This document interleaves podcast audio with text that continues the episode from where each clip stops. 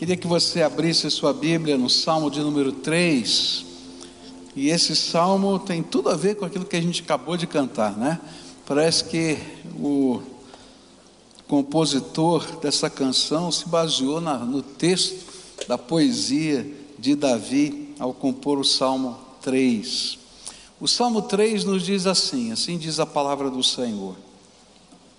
Senhor, muitos são os meus adversários, muitos se rebelam contra mim. São muitos os que dizem a meu respeito: Deus nunca o salvará. Mas tu, Senhor, és o escudo que me protege, és a minha glória e me fazes andar de cabeça erguida. Ao Senhor clamo em alta voz, e do seu santo monte ele me responde. Eu me deito e durmo, e torno a acordar, porque é o Senhor que me sustém. Não me assustam os milhares que me cercam. Levanta-te, Senhor, salva-me, Deus meu.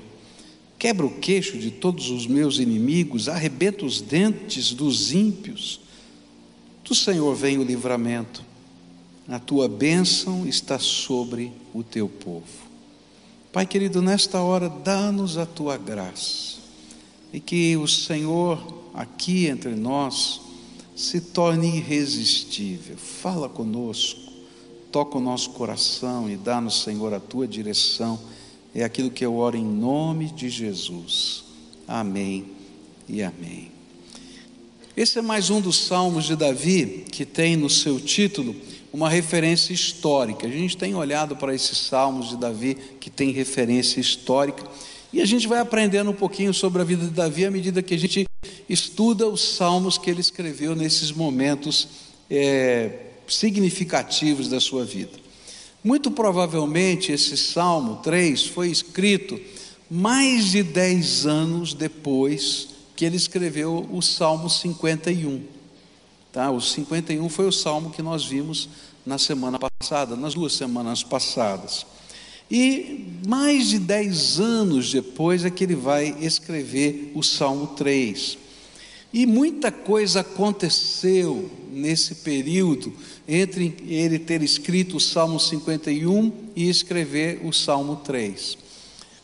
Todas as profecias que Natan havia eh, dado a ele no dia que o confrontou por causa do seu pecado, o adultério com Betsabá e o assassinato, não é, do marido de Betsabá.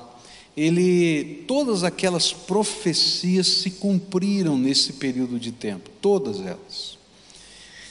E a última que estava se cumprindo tinha a ver com um momento na vida de, de Davi muito triste, muito difícil, porque agora o seu filho Absalão havia tomado o trono dele numa revolta, e do, da noite para o dia, eh, Davi teve que sair, não é, do seu palácio, somente acompanhado por 600 homens da sua guarda pessoal suas esposas e seus filhos, mais ninguém. Todos os conselheiros do reino tinham ficado com Absalão, todo o exército tinha ficado com Absalão. É, era alguma coisa que parecia que não tinha mais jeito, que não tinha mais volta. E é nesse contexto, nesse período que ele está fugindo de Absalão, que ele escreve esse salmo. E nesse salmo ele coloca algumas expressões de fé que, na verdade, representam uma mudança de paradigma na vida dele. É interessante isso, porque ele está agora olhando a vida numa outra perspectiva, como se Deus estivesse consolidando no coração dele essa nova perspectiva, ou aquela que deveria ser sempre a perspectiva da vida de Davi. E ele transforma em poesia essa declaração da perspectiva de Deus. A primeira coisa que ele vai declarar e que nós estudamos hoje pela manhã é que só o Senhor é o meu escudo. E aí é uma coisa assim muito forte, porque é, às vezes a gente imagina que a gente tem escudos que a gente levanta na vida, não é? É, eu tenho um dinheiro reservado para uma emergência, de repente o governo vai lá, como aconteceu, não é? Aqui no Brasil, e prende todo o dinheiro. Quantos são dessa época aqui? Levanta a mão, não é? Estão ficando velhos, viu? Está vendo? O negócio é sério, né? Mas da noite para o dia você não tinha mais nada, não é verdade? Né? E de repente o escudo foi embora. E de repente Davi vai pensar nisso, exatamente nisso. Olha, a noite passada eu era rei. A noite passada eu era o comandante geral do exército de Judá e Israel. E hoje eu sou um fugitivo. Uma noite de diferença. E se Deus não for o meu escudo, tudo aquilo que eu imagino que é proteção não vai funcionar. Aí a segunda coisa que nós aprendemos foi que Davi, outra vez, né, a sua perspectiva foi alinhada com a perspectiva de Deus, quando ele vai dizendo no versículo 3: Mas tu, Senhor, és o escudo que me protege, e és a minha glória e me fazes andar de cabeça erguida. E é interessante porque nesse momento ele agora vai falar da glória dele. E, e, é outra coisa que às vezes a gente perde a perspectiva, imaginando que aquilo que a gente tem, faz ou realiza é nossa glória. Mas a glória que a gente a, granjeia nesse mundo é uma grande ilusão. E Davi está pensando nisso, né? ele achava que o trono fosse a glória dele. Eu falei hoje de manhã que Davi usava uma coroa, tá? que pesava 34 quilos só de ouro, cravejada de pedras preciosas. Eu não sei qual seria o valor com as pedras preciosas, mas eu fiz um cálculo aqui no valor da grama do ouro hoje, tá? Ele andava com 5 milhões 217 mil 504 reais pendurado na cabeça, todo dia. Só que agora ele tinha deixado a coroa em Jerusalém.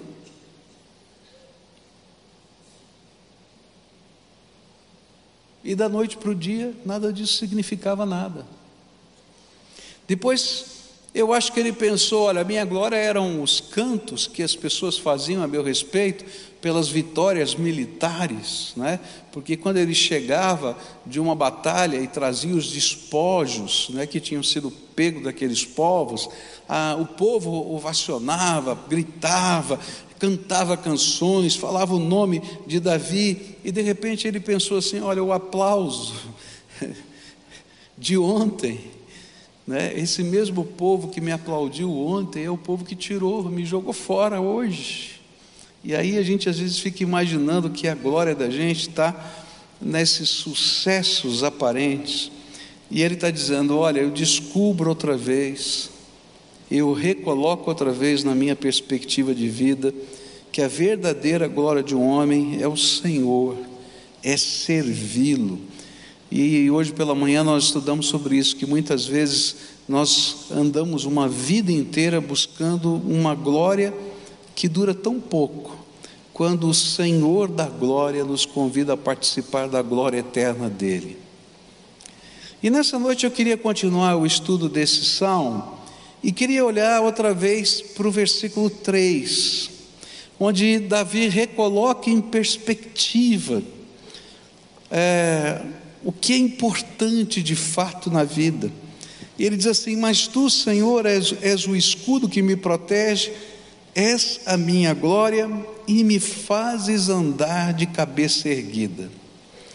Essa palavra aqui, essa frase, quando a gente lê a história, a gente percebe que ela não está perdida num contexto apenas poético, tem a ver com um fato que tinha acontecido. A Bíblia conta para gente que quando ele ficou sabendo da revolução, a revolução aconteceu na cidade de Hebron, e Absalão então estava vindo com o exército, com o comandante geral do exército, com o principal conselheiro do reino, que era Aitofel, que era avô, não é, de Betsabá.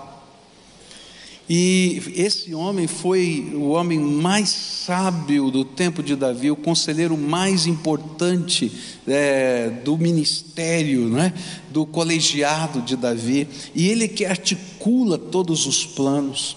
E quando ele chega, está né, chegando em Jerusalém, Davi sai da cidade de Jerusalém. E a Bíblia diz que ele saiu numa condição muito interessante. Ele saiu de noite, descalço, com a cabeça coberta e baixa. Está escrito assim na Bíblia. E para piorar tudo, aparece no meio desse vale, né? Porque ali é um, na saída de Jerusalém você desce, não é? É o Monte Sião, onde está a cidade de Jerusalém. Tem o Vale de Cedron aqui no meio, e aí tem uma outra montanha, um outro uma outra, uma outra colina, tá? Que é o Monte das Oliveiras.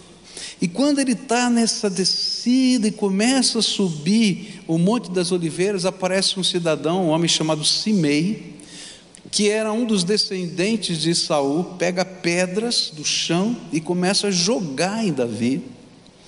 E quando ele não achava pedras, ele pegava torrões de, de terra e jogava em Davi e dizia: Você é homem sanguinário não existe para você salvação nem em Deus. E ele está lá, cabisbaixo, quando um dos seus soldados diz: Eu vou matar esse homem aí. O que, que é isso? Que vergonha. Diz: Não, não faz isso não. Não faz isso não. Porque Deus está permitindo tudo isso na minha vida. E Ele tem alguma razão para isso. E Ele está de cabeça baixa. E é nesse contexto que ele vai escrever essa frasezinha que está aqui, porque ele vai dizer assim: Me fazes andar de cabeça erguida. Talvez Davi estivesse pensando assim: quando saí de Jerusalém, eu fiz triste, descalço, cabeça baixa e coberta. Mas apesar de tudo isto, o único que tem poder para levantar a minha cabeça é o Senhor.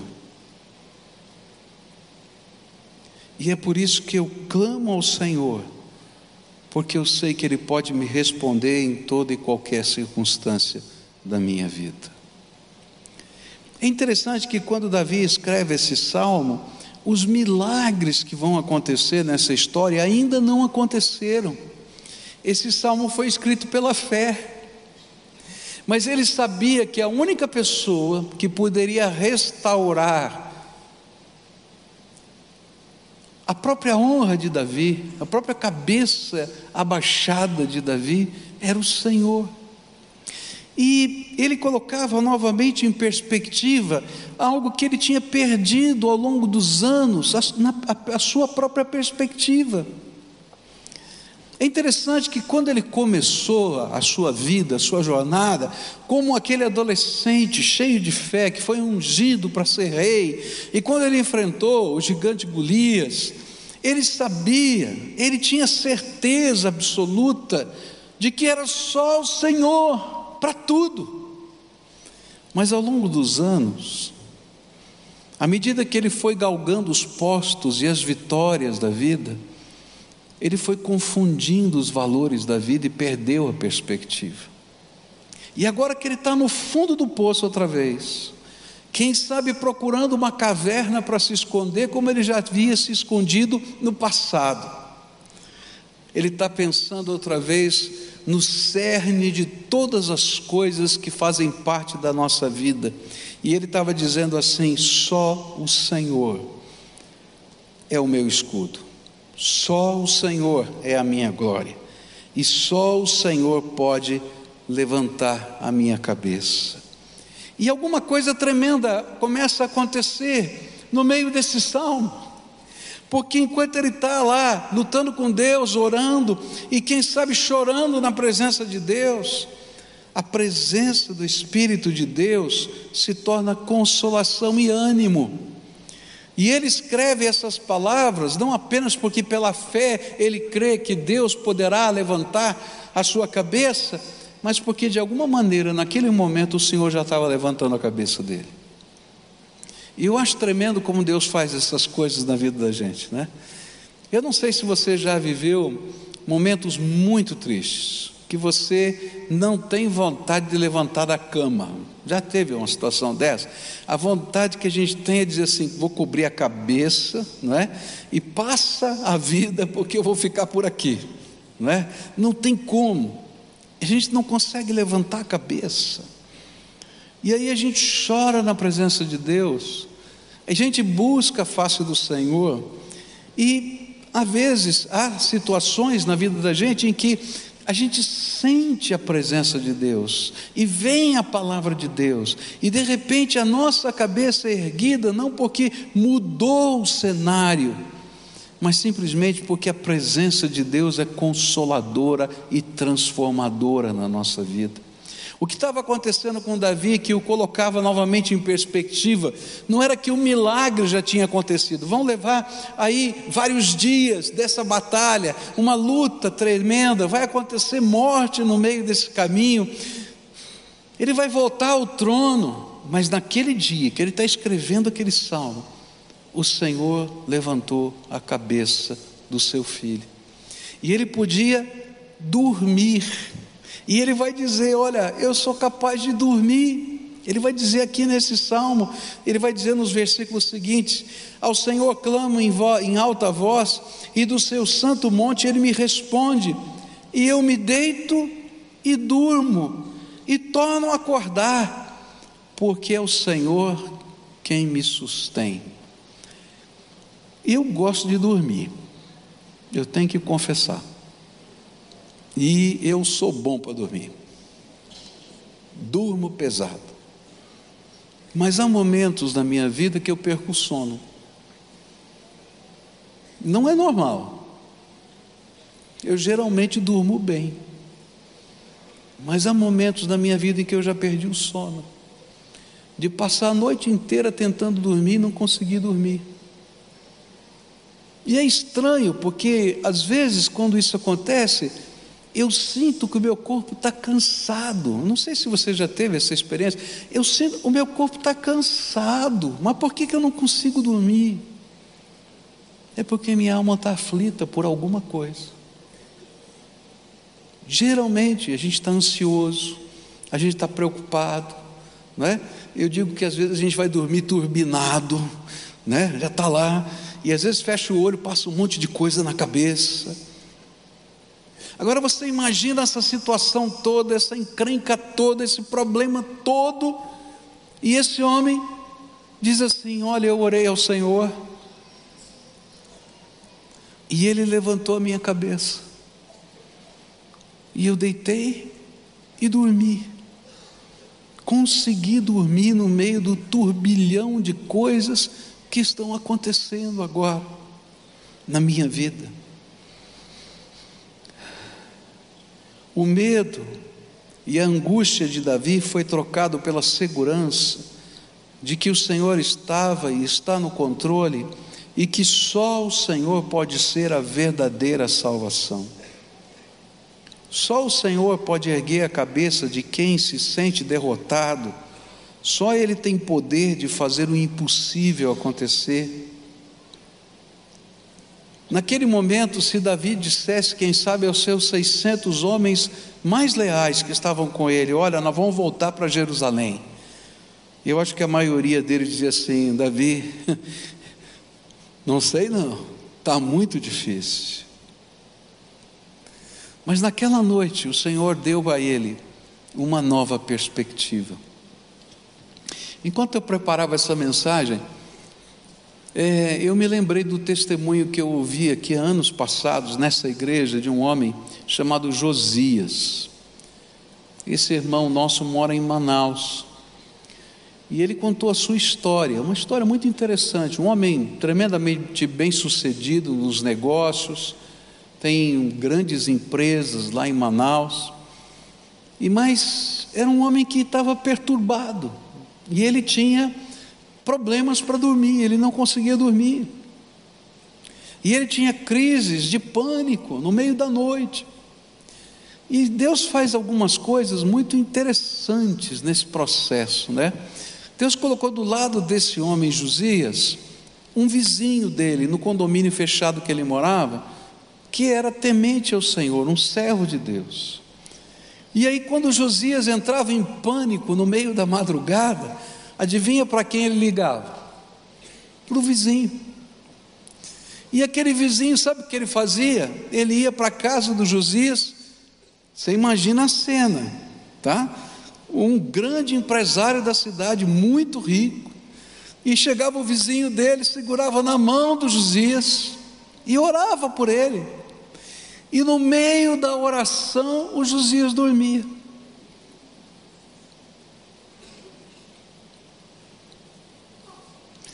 Aquilo gerava espanto no Josias, ele tinha vergonha do vizinho.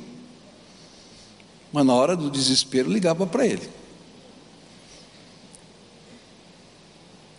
Mas era um homem, um homem muito dono de si, senhor dos seus negócios, então quando passavam essas crises estava tudo bem. Até o dia em que ele sofreu uma emboscada e o tentaram matar. Eu não sei, não me lembro mais quantos tiros esse homem tomou. Ficou entre a vida e a morte. E sabe quem é que estava lá no hospital com ele? O vizinho. E o pior, sabe quem é que mandou fazer a emboscada? A esposa. É verdade, eu não estou brincando, não. E no meio de todo esse processo, Deus vai trabalhar o coração do Josias para entender que o escudo dele não estava nos seguranças que caminhavam com ele na frente e atrás, que a glória dele não estava na empresa que ele tocava, nem na família dele. E que a única pessoa que podia levantar sua cabeça e fazê-lo dormir em paz era o Deus Todo-Poderoso. Às vezes nós perdemos a perspectiva no caminhada da vida. Esse homem veio se converter, hoje ele é missionário voluntário da Junta de Missões Nacionais da Convenção Batista Brasileira. E sabe o que ele faz? Sabe qual é a missão dele? Construir templos pelo Brasil todo. É a paixão dele. Dorme à noite. E agora quem ora por, por aqueles que não dormem é ele. Por quê? Porque quando a gente aprende a colocar a nossa vida em perspectiva de novo, a gente redescobre coisas tão simples e tão básicas. Só o Senhor pode ser o meu escudo. Não existe escudo grande demais, nem guerreiro hábil demais para os enfrentamentos da vida. Só com Deus a gente vence esses enfrentamentos. Só com Jesus. A gente descobre que a nossa glória não está numa coroa, num título, em alguma coisa assim, mas está naquilo que Deus derrama da unção dele sobre a nossa vida. Que Deus pega gente quebrada, arrebentada, caquinho quebrado pelo chão, e levanta a cabeça de novo e diz: Você é meu servo, eu tenho um plano para a tua vida. E Davi estava dizendo isso: Senhor, eu dormi, porque ainda que todos digam que acabou, que o Senhor retirou de mim a unção como retirou de Saul. Quando eu falei contigo, o Senhor renovou no meu coração a certeza de que o Senhor ainda derrama da tua unção sobre a minha vida. E é nisso que eu vou crer e vou confiar. E ele vira e dorme. Louvado seja Deus por isso. A única pessoa que pode levantar a tua cabeça é o Senhor. Só Ele, só Ele tem poder de erguer a cabeça de quem se sente derrotado. Só Ele tem poder para fazer o que é impossível acontecer. Quem poderia crer que Davi voltaria a sentar-se no trono? E o final da história é exatamente esse. Davi volta a Jerusalém e se senta no trono outra vez, porque o Senhor levantou a cabeça de Davi. Mas no meio dessa jornada, em descer o, Monte Sião, passar pelo vale, subir o Monte das Oliveiras, Deus estava dizendo: Davi, você está ficando velho, Davi. Está na hora de você fazer ajustes nas suas perspectivas. Você sabe muito, mas está na hora de tomar decisões radicais na tua vida. E era esse o processo que Deus estava fazendo. E a única maneira que Davi tinha, no meio dessa circunstância toda, era se lançar nos braços do único que pode erguer a cabeça da gente de novo. Próxima coisa que esse salmo vai ensinar está nos versículos 6 e 8, onde a Bíblia diz assim: Não me assustam os milhares que me cercam. Gente, isso aqui não é uma figura de linguagem. Aitofel havia pedido para, para Absalão que permitisse separar um pedacinho do exército, só um pedacinho do exército, para perseguir Davi. E o pedacinho que ele pediu tinha 12 mil homens, contra 600 que Davi estava tendo como seus guarda-costas. Mas não foi esse o conselho que, que Absalão ah, aceitou e o conselho que foi aceito, e diz a história, foi que ele reuniu todo o povo, todos os homens, em tempo de serviço militar, da nação inteira para perseguir Davi. Eu não sei o número, nem Davi sabia. Ele está dizendo: Eu não temos milhares que estão aqui na minha volta. Não me assustam os milhares que me cercam. Do Senhor vem o livramento, a tua bênção está sobre o teu povo. O que Davi está ensinando para a gente é que quando a gente recoloca a perspectiva no lugar certo, a gente vai descobrir que só o Senhor é a verdadeira vitória. Senhor, tu não és apenas um refúgio onde eu vou me esconder da vida mas tu és a verdadeira vitória. É interessante porque às vezes, quando a gente está vivendo uma luta muito intensa, um problema muito grave, o que a gente está buscando é um refúgio. Senhor, tem um cantinho que eu possa me esconder? Tem um buraquinho que eu possa entrar e o Senhor cobrir com a tua mão para que não venha a, a desgraça que eu estou imaginando, mas o que Davi estava dizendo é alguma coisa muito mais forte. Eu sei que tu és refúgio e fortaleza, socorro bem presente na hora da angústia, mas sabe o que eu estou aprendendo no meio dessa luta toda? Quando tem milhares de pessoas que estão me perseguindo, é que no Senhor não é apenas um refúgio, o Senhor é a vitória completa. A minha fé, a sua fé, não é apenas um esconderijo das emoções da minha alma. Eu li um livro de um, de um autor uma vez, eu fiquei tão indignado com esse autor, eu fiquei com uma raiva dele, porque ele dizia assim que é bom orar, não porque Deus faça algum milagre, mas pelo menos é uma catarse da alma. Eu falei, não, Senhor, desculpa, para mim, a oração e a fé não são apenas uma catarse da alma, um refúgio, um esconderijo para as lutas do meu coração, como se eu enterrasse a minha cabeça na areia. Não, eu estou falando com o dono, o Senhor desse universo. E Ele é o escudo, Ele é a fortaleza, e é Ele que dá a vitória. E sabe, Ele dá a vitória nas condições mais improváveis.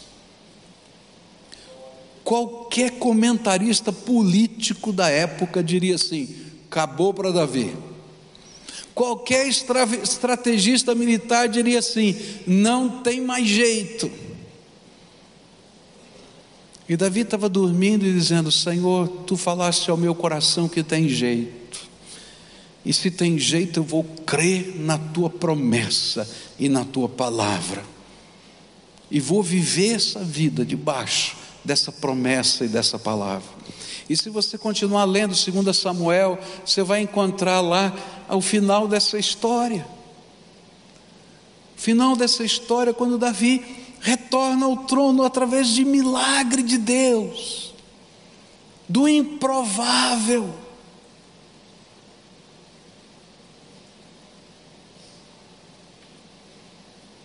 Coisas estranhas acontecem. A Bíblia vai dizer que Absalão tinha um cabelo muito comprido. E ele estava cavalgando junto com o exército. E a tropa saiu à frente. E olha só o improvável. E o cabelo dele se enrosca numa árvore. E ele fica pendurado, que nem um paraquedista fica, na árvore, sem proteção de ninguém. E ele é morto. E acaba a revolução porque não tem mais rei. E Davi volta para o mesmo trono por causa do tamanho do cabelo de Absalão. Você entende um negócio desse? É coisa de doido, gente. É milagre. Não tem outra resposta. Não é estratégia, não é política. É o Deus Todo-Poderoso agindo. E não apenas para me dar um esconderijo melhor, mas para ser o vitorioso na minha história de vida. E o que a Bíblia está ensinando para a gente é que quando a gente coloca a nossa vida em perspectiva, na perspectiva de Deus, eu não vou descobrir apenas um refúgio, eu vou descobrir o propósito de Deus para a minha vida, e esse propósito é a verdadeira vitória. Nem sempre a vitória que eu imagino ser vitória é o que Deus preparou para mim.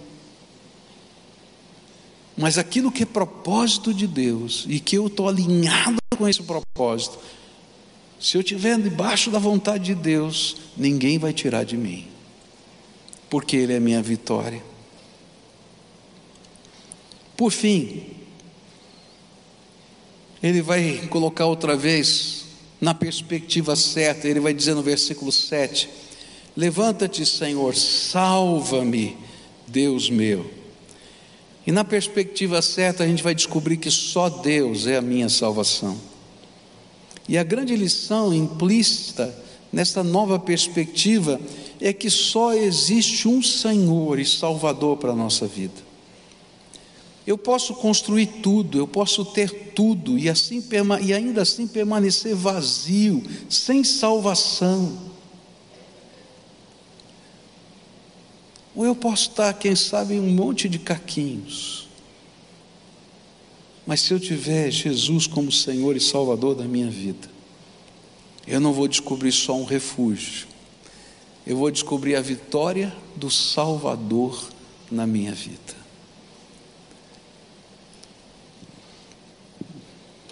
Eu às vezes perco o sono. E eu acho que você também às vezes, não é verdade? Não é muito comum, mas eu perco.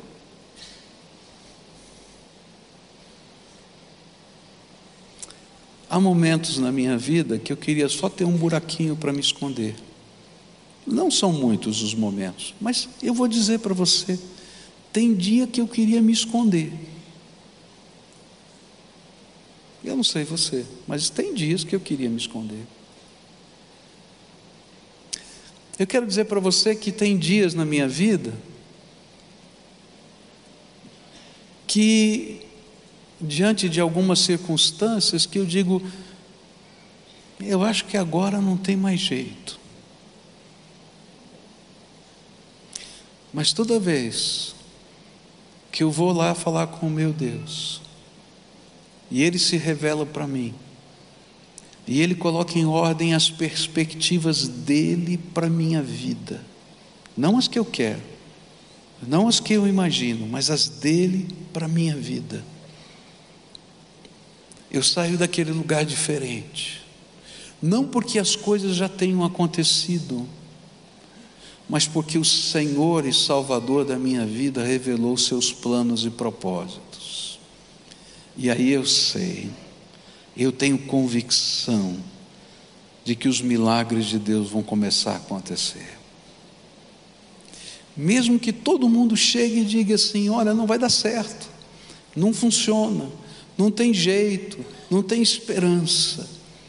Quando o Senhor dá uma palavra, esse decreto do céu vai tomar forma em algum tempo aqui na terra.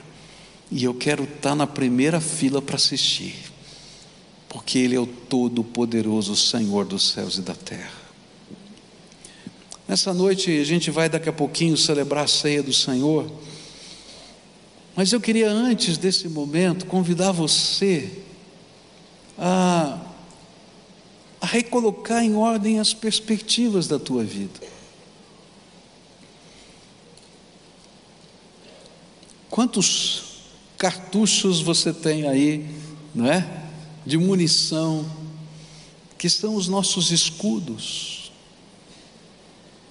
Davi disse: Olha, eu tinha muitos, mas nenhum deles funcionou. Só o Senhor pode ser o meu escudo.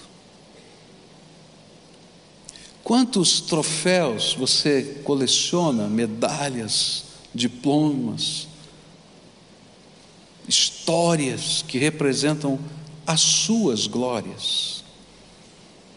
Talvez você não tenha uma coroa de 34 quilos de ouro. Mas todos nós gostamos de ter as nossas coroas. E a Bíblia vai dizer para a gente que tudo isso se desvanece no tempo, passa, deixa de ter significado. A Bíblia diz para a gente, e nós aprendemos hoje, que às vezes a gente está abatido, de cabeça baixa. E a única pessoa que pode levantar a cabeça da gente é o Senhor. O único que pode ser a nossa salvação é o Senhor. Mas a gente tem que colocar a vida em perspectiva certa. E sabe o que, que dói no meu coração? É que Davi era um homem, diz a Bíblia, segundo o coração de Deus.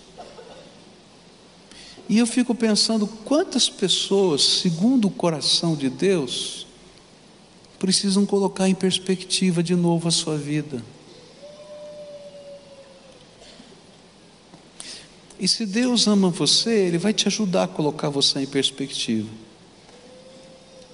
Algumas vezes de uma maneira carinhosa. Mas se o seu coração for duro, talvez você tenha que sair de noite descalço do palácio. E talvez alguns aqui já estejam caminhando descalços no palácio, saindo do palácio. Meu desafio para você nessa noite é clamar ao Senhor. Não por causa da coroa, nem por causa de qualquer outra coisa, mas dizer: Senhor, me ajuda a enxergar a minha vida na perspectiva do Senhor. Me ajuda a perceber o teu plano e o teu propósito para a minha vida. Porque senão eu posso até ser alguém segundo o coração de Deus, mas que perdi a perspectiva na jornada da vida. Clama a Deus, pede a Ele direção, sabedoria, faz dessa a sua oração, a sua busca. E sabe o que vai acontecer? O Deus Todo-Poderoso vai se inclinar para ouvir a sua oração. E Ele vai responder o seu clamor. E quando Ele responde, a gente pode deitar e dormir tranquilo, porque Ele está colocando em ordem as veredas da nossa vida. Daqui a pouquinho a gente vai celebrar a ceia do Senhor. E você vai receber um pedacinho de pão e um cálicezinho com vinho, bem pequenininhos. Eu falei isso hoje de manhã, bem pequenininhos. Eu disse que o cálice que a gente toma aqui da ceia é menor que as medidinhas de remédio que a gente dá para as crianças. Não é verdade? O pãozinho, então, quadradinho, pequenininho assim mas eles são símbolos que se repetem, que a gente repete esse, essa cerimônia tantas vezes para dizer que há um Salvador e que há uma aliança que esse Salvador quer fazer conosco. Mas essa aliança não é unilateral, é uma aliança nossa também com Ele, onde a gente diz: Senhor, tu has de ser o dono e senhor da minha vida.